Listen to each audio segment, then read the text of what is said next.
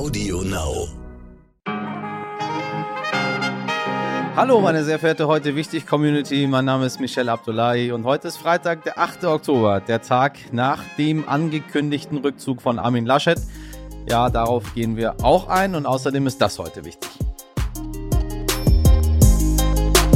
Nach der Durchsuchung in Österreich steht nun die Frage im Raum, wie lange kann sich Kanzler Kurz noch an der Macht halten? Sein Koalitionspartner, die Grünen, möchten mit ihm nicht mehr weitermachen. Der Bundespräsident empfängt seit gestern die Spitzen der Parteien, um sich ein klares Bild zu verschaffen zu den Vorgängen im Land, zur Stimmung und zur Zukunft von Sebastian Kurz hören wir gleich die österreichische Journalistin Natascha Gröss, die Kanzler Kurz schon mehrfach zum Interview getroffen hat. Und wir blicken nach Afghanistan, wo seit mittlerweile zwei Monaten die Taliban an der Macht sind und sich die Situation seither nicht verbessert hat, vor allem nicht für die Frauen.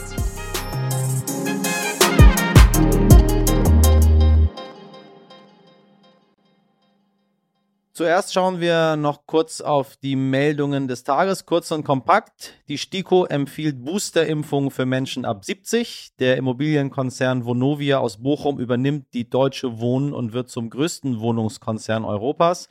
Und Thüringens Ministerpräsident Bodo Ramelow soll neuer Präsident des Bundesrates werden. Es geht nicht um die Person Armin Laschet.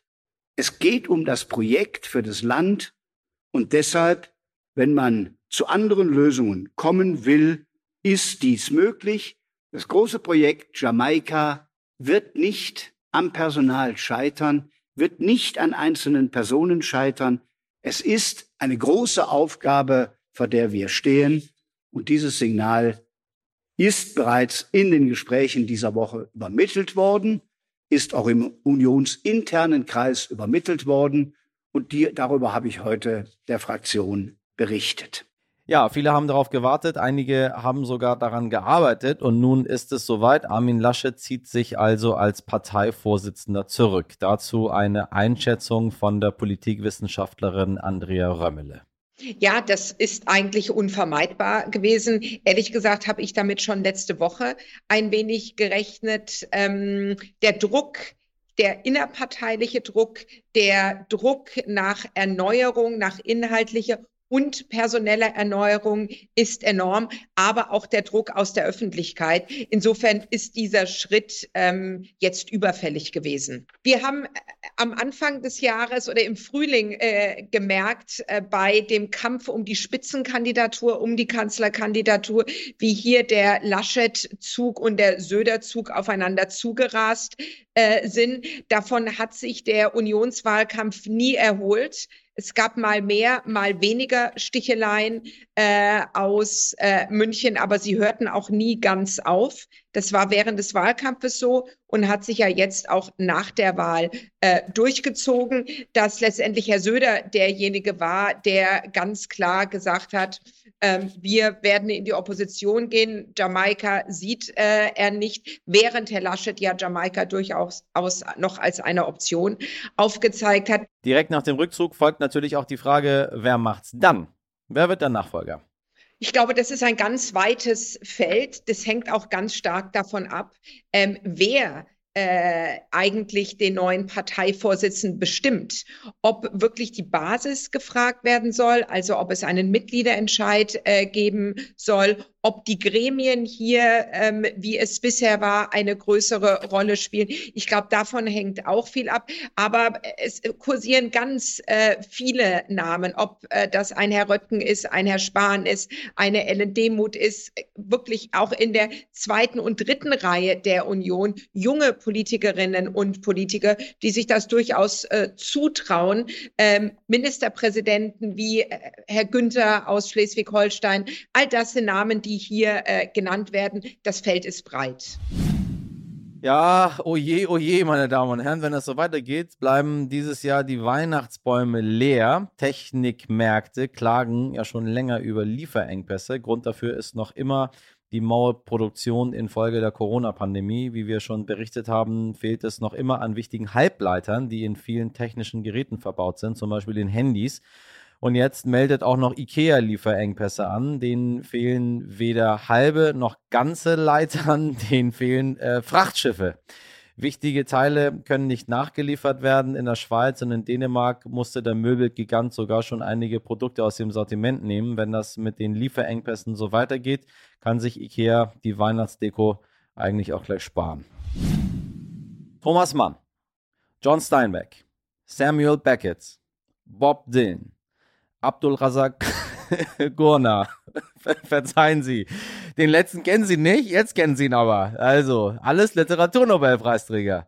Doch machen Sie sich keine Sorgen, äh, so wie Ihnen geht es vielen Menschen, die gestern von der Preisverleihung an den Schriftsteller aus Tansania gehört haben. Gurna erhielt die Auszeichnung für sein Zitat kompromissloses und mitfühlendes Durchdringen der Auswirkungen des Kolonialismus und des Schicksals des Flüchtlings in der Kluft zwischen Kulturen und Kontinenten so die Akademie. Und wenn ich das so hier so aufsage, meine Damen und Herren, dann hört sich das ehrlich gesagt ziemlich, ziemlich gut und ziemlich, ziemlich wichtig an.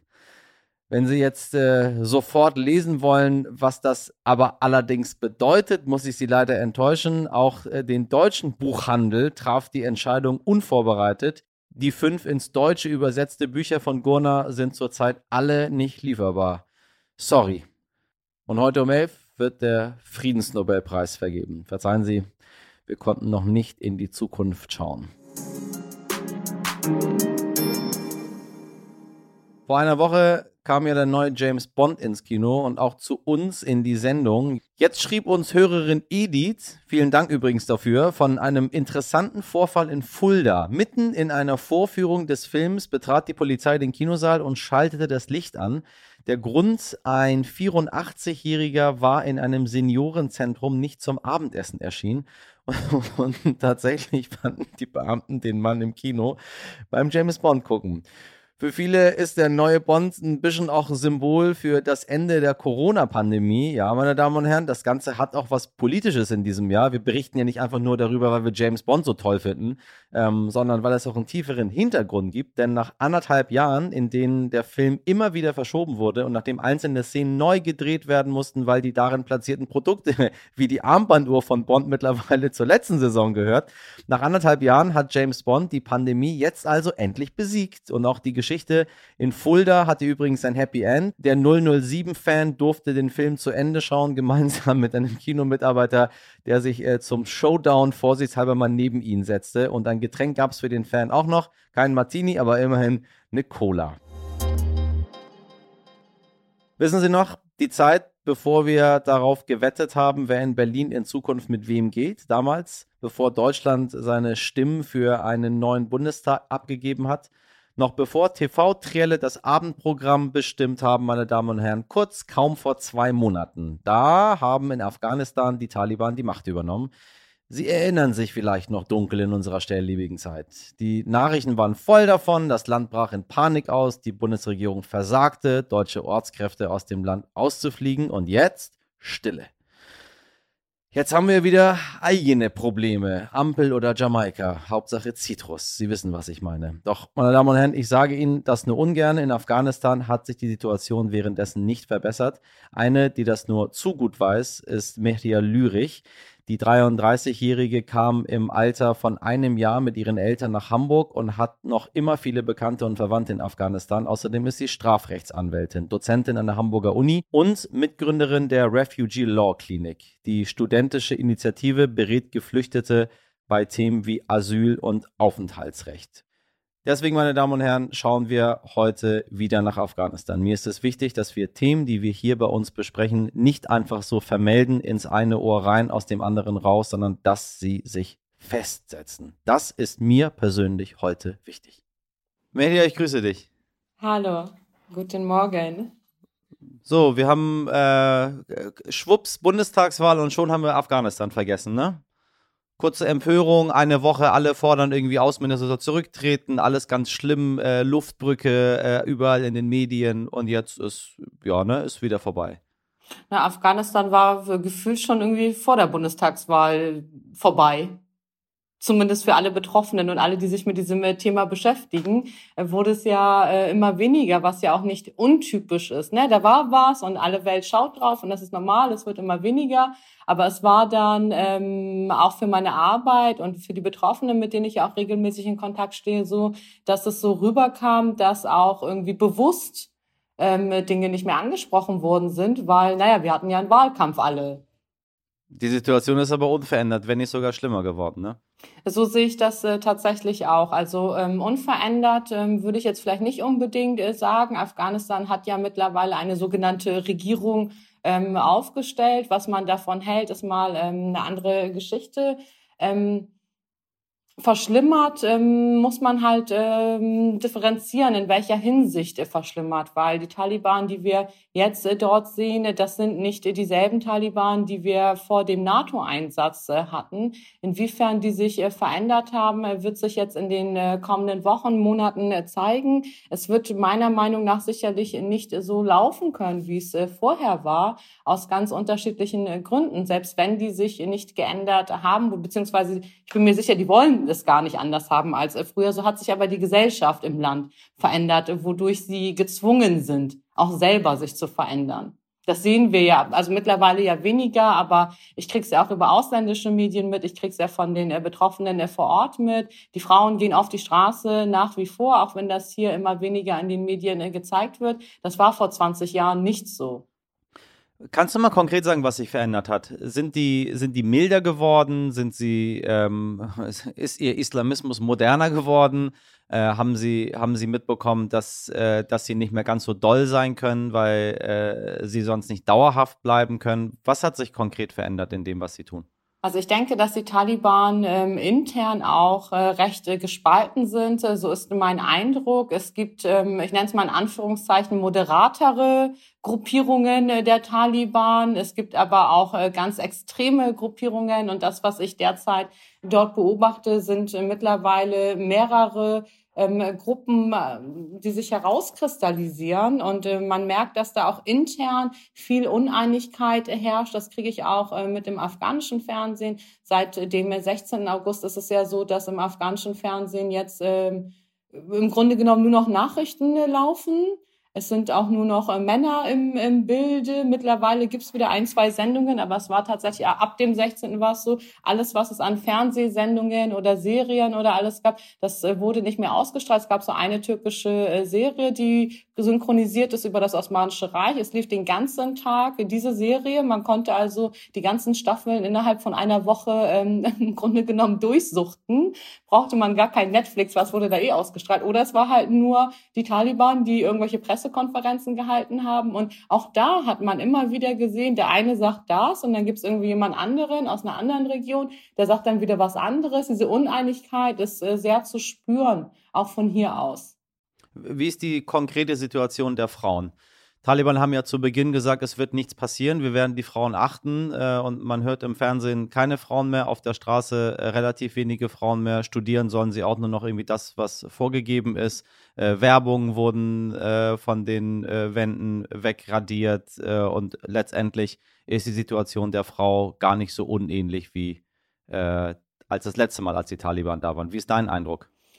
Also das mit der Werbung von den Frauen, das ist ähm, auch direkt am 16. August äh, passiert. Ne? Als man, als ich da Videos ähm, bekommen habe aus Afghanistan, das erste, was dort gemacht worden ist, ist wirklich überall, wo Frauen irgendwie zu sehen waren, das wurde übergemalt, das wurde ähm, weggerissen, das wurde überklebt. Auch was die Arbeit angeht, auch meine Familienangehörigen, die dort drüben sind, unter anderem haben manche beim äh, Frauenministerium gearbeitet, die durften ab dem 16. schon nicht mehr arbeiten gehen. Alle Frauen, die in irgendeiner Weise Führungspositionen inne hatten oder akademische äh, Berufe geführt haben, ob nun Ärztinnen, Lehrerinnen oder sonstiges, die dürfen alle nicht mehr arbeiten gehen. Die Taliban haben zwar gesagt, ähm, dass die Rechte der Frauen geachtet werden sollen unter dem Aspekt der Scharia. Und wenn man sich jetzt die Scharia vor Augen führt, was das für Frauen bedeutet, ist das schon nicht mehr mit Frauenrechten äh, vereinbar. Und die Frauen gehen auch jetzt immer wieder auf die Straße, auch wenn es gewaltsam aufgelöst wird. Auch die Journalistinnen, da gibt es ganz starke, mutige Frauen, vor denen ich ganz großen Respekt auch habe, dass sie trotz dieser ganzen Bedrohung, und diese Bedrohung ist real, das ist nicht so wie für mich von hier. Ich äh, spreche gegen die Taliban. Ich habe aber keine Angst davor, weil ich mir hier von den Taliban aus nichts passieren wird. Ich weiß, okay, ich kann nicht mehr in dieses Land wahrscheinlich gehen. Ähm, das ist es aber wert, aber die Frauen, die das vor Ort betreiben, das ist ein ganz anderes Level. Ich danke dir herzlich. Ich danke dir. Mit Innenpolitik haben wir uns jetzt beinahe täglich beschäftigt, deswegen fliegen wir nun von Afghanistan weiter nach Österreich zur wahrscheinlich schwersten Krise im Leben vom jungen Bundeskanzler Sebastian Kurz. Am Mittwoch gab es ja Razzien in seinem Kanzleramt, in der Parteizentrale und im Finanzministerium. Soweit gar nicht so schlimm. Das kennen wir hier in Deutschland mittlerweile auch. Allerdings wiegen die Vorwürfe ganz schön schwer. Kurz soll es erst durch manipulierte Umfragen an die Spitze des Landes geschafft haben. Obacht, meine Damen und Herren. Und nun wollen wir natürlich hören, wie die Lage im Land ist und wie es weitergeht. Mein Kollege Dimitri Blinski hat mit der TV-Journalistin Natascha Gröss gesprochen. Sie beobachtet Sebastian Kurz seit seinem kometenhaften Aufstieg in der Politik, hat ihn sogar mehrfach zu Interviews getroffen. Tja, und nun ist seine Karriere vielleicht bald vorbei? Natascha, ich grüße dich. Hallo. Hallo, Dimitri. Ja, nach den Durchsuchungen im Kanzleramt bei euch in Österreich ähm, titelt der Stern, wie Sebastian Kurz Österreich in die Staatskrise stürzen könnte. Die Tagesschau schreibt, Österreichs Koalition beginnt zu bröckeln. Also da scheint richtig was in Gang gekommen zu sein. Wie ist aktuell die Stimmung in Österreich? In Österreich, muss ich ganz ehrlich sagen, herrscht im Moment eine Art Schockstarre. Also die Menschen können nicht glauben, dass unser engagierter junger Bundeskanzler ähm, durch solche korrupten Machenschaften an die Macht gekommen ist. Also man hat ihm total vertraut.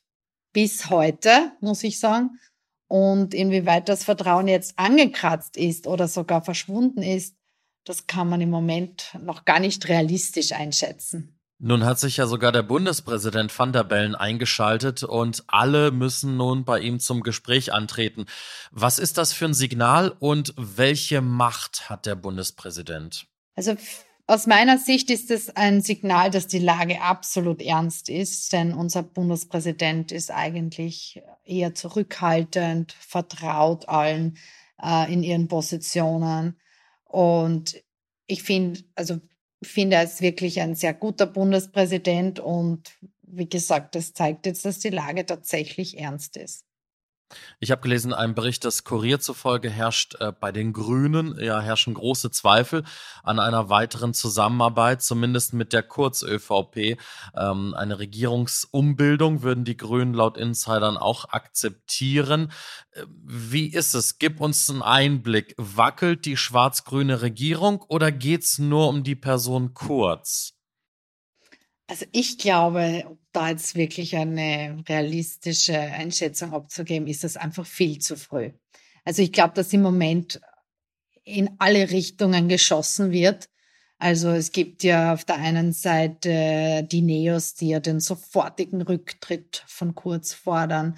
Auf der anderen Seite die Koalitionspartner, die sich eben, wie schon richtig gesagt, sortieren und, und, und versuchen, was machen wir jetzt? Also es ist einfach im Moment alles offen. Äh, lass uns äh, einmal sortieren, ähm, damit wir alle auch mitnehmen, was da eigentlich gerade passiert ist. Ähm, nimm uns mit, du hast die Akten studiert.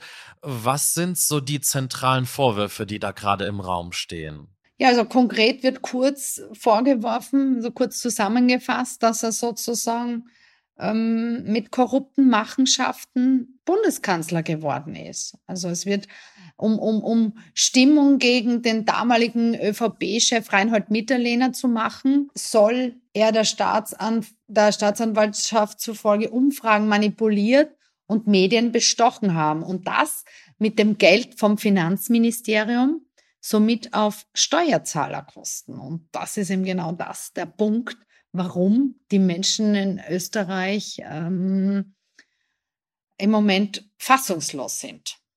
Du hattest gerade gesagt, ähm, die Umfragen. Ähm, es steht ja eine Tageszeitung auch im Mittelpunkt dieses Skandals sozusagen. Genau. Geht es da auch um journalistische Berichterstattung? Ja, genau. Also diese journalistische, positive ähm, Berichterstattung Richtung Sebastian Kurz soll somit laut diesem Protokoll ähm, ganz gezielt eingekauft worden sein und eben bezahlt vom Finanzministerium. Du hast ja die, die Akten auch gelesen, da gibt es ja auch viel ähm, SMS-Verkehr sozusagen hin und her.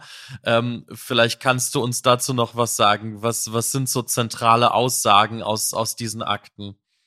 Richtig, also diese Akten sind 104 Seiten lang und ähm, ich glaube, gefühlt hat das heute schon halb Österreich gelesen. Also egal, mit wem man heute telefoniert, ähm, die erste Reaktion ist immer, was sagst du zu kurz? Und, und, und, und dann wird eben über dieses Protokoll gesprochen und ja, die erschütterndsten SMS, ich kann gerne etwas zitieren daraus, zum Beispiel schreibt Thomas Schmidt, der ja sozusagen die zentrale Figur in dieser Causa sein soll, an einen Kollegen, also an einen Mitbeschuldigten. So weit wie wir bin ich echt noch nie gegangen. Geniales Investment.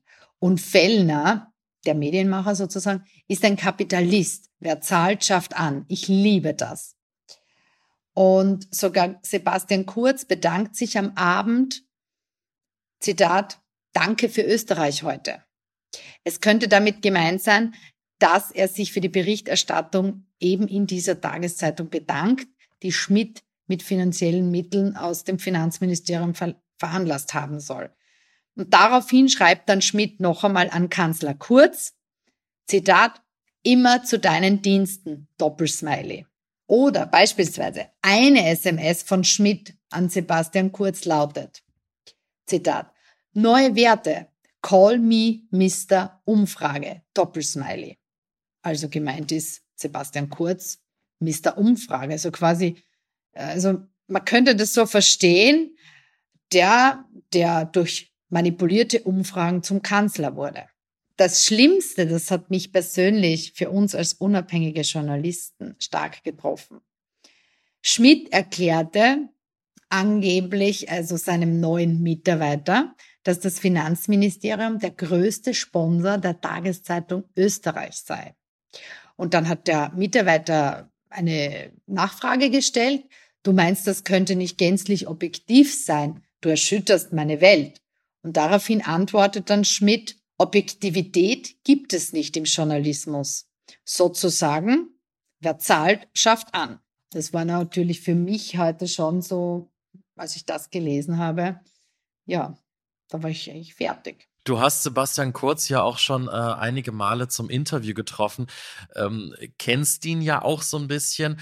Wie erlebst du ihn jetzt in diesen Tagen? Wie erlebst du seine Auftritte, nachdem äh, das jetzt passiert ist, nachdem die Durchsuchungen auch stattgefunden haben? Wie wirkt er auf dich? Ja, ich habe jetzt die erste Reaktion verfolgt. Also Sebastian Kurz hat gestern erstmalig bei den ZIP 2 Nachrichten in Österreich um 22 Uhr live dazu Stellung genommen. Und wie schon richtig gesagt, ich habe ihn auch schon öfter zum Interview getroffen und normalerweise kann man unseren Bundeskanzler nicht aus der Fassung bringen. Er ist bis dato immer klar und souverän aufgetreten. Das ist auch das, was mir persönlich immer sehr gut gefallen hat an ihm. Doch gestern, muss ich ehrlich gestehen, war das anders. Also er, er wirkte auf mich sichtlich nervös bei diesem Nachrichteninterview. Und dadurch, dass die Sendung live war, hat man halt bei ihm gemerkt, er kann da jetzt nicht davonlaufen. Aber ich glaube, es gab Momente, da wäre er vielleicht gerne aufgestanden. Was würdest du sagen, wie geht es jetzt weiter und ja, wie hoch ist die Wahrscheinlichkeit, dass er zurücktritt oder zurücktreten muss? Also man, man könnte schon meinen, dass diese Sache hat ihn sichtlich aus der Rolle gebracht. Und er hat aber gestern in diesem Nachrichteninterview auch betont, ähm, dass es gar keine Frage ist, dass er selbstverständlich Bundeskanzler bleiben wird. Das ist im Moment der aktuelle Stand. Und jetzt sind natürlich alle sehr gespannt, wie das Ganze jetzt weitergeht. Das heißt, es gibt jetzt die Gespräche beim Bundespräsidenten. Ich habe noch gelesen, am Dienstag soll es eine außerordentliche Nationalrats-Sondersitzung geben. Ähm, da ist also jetzt einiges im Gange und ähm, viele sagen ja, es kann nicht einfach so weitergehen. Also das ist ja auch eine ganz klare Zäsur. Siehst du das auch so? Ja, das sehe ich auch so und ich bin auch voll dafür. Also zum Beispiel ähm, die NEOS-Chefin Beate Meindl-Reisinger hat das ja immer wieder betont. Also die setzt sich ja sehr stark dafür ein, wie das möglich sein wird. Ähm, es ist jetzt fast schwer, seine eigene Meinung nicht reinzubringen, aber es wird sicher verdammt schwer, ähm, in dieser Lage jetzt eine gute Lösung zu finden. Das wird sicher noch eine Weile dauern. Wir sind sehr gespannt und äh, schauen immer wieder nach Österreich. Natascha, vielen lieben Dank dir für die Auskunft und für den Einblick. Bitte gerne. Sebastian Kurz sieht sich zu Unrecht beschuldigt und hält an der Regierung fest. Auch seine Partei, die ÖVP, sieht eine Zukunft nur mit ihm an der Spitze. Wir werden die Situation weiter für Sie ganz, ganz genau beobachten. Heldin des Tages. Der Herbst ist da, das brauche ich Ihnen nicht zu sagen. Die Tage werden kürzer, die Abende vor dem Fernseher länger und damit auch der Winterspeck immer griffiger. Doch keine Sorge, erstens schützt Fett bekanntlich vor Kälte und zweitens lassen sich mit Winterspeck sogar Preise gewinnen. Auf jeden Fall, wenn man ein Bär ist und in Alaska lebt. Dort wurde zum siebten Mal der fetteste Bär des Landes gewählt. Sieger ist Otis, der sich im Finale gegen den 450 Kilogramm schweren Walker durchgesetzt hat. Otis sei im Herbst noch ziemlich mager gewesen, teilten die Ranger mit. Dann hätte der Bär sich beim Lachsfischen aber besonders gut angestellt und ordentlich Fettreserven angefressen. Jetzt ist er bereit für den Winterschlaf. Dann träum mal schön, Otis. Und wenn wir uns im Frühjahr wiedersehen, haben wir alle unseren Winterspeck wieder abgebaut. Ganz sicher. Ich sowieso, meine Damen und Herren. Falls Sie sich Ihren Moderator mal vorstellen möchten, rank und schlank und ziemlich gut durchtrainiert. Wissen Sie warum? Weil er jeden Tag zum Sport geht.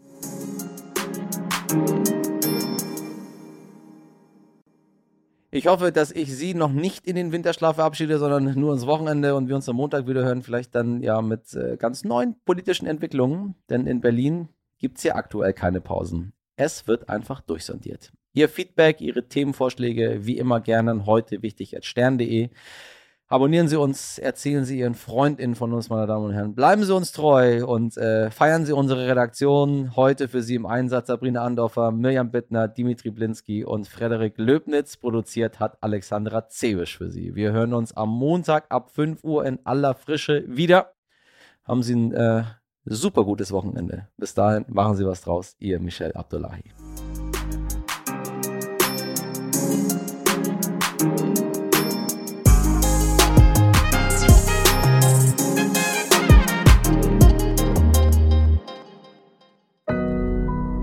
Audio Now.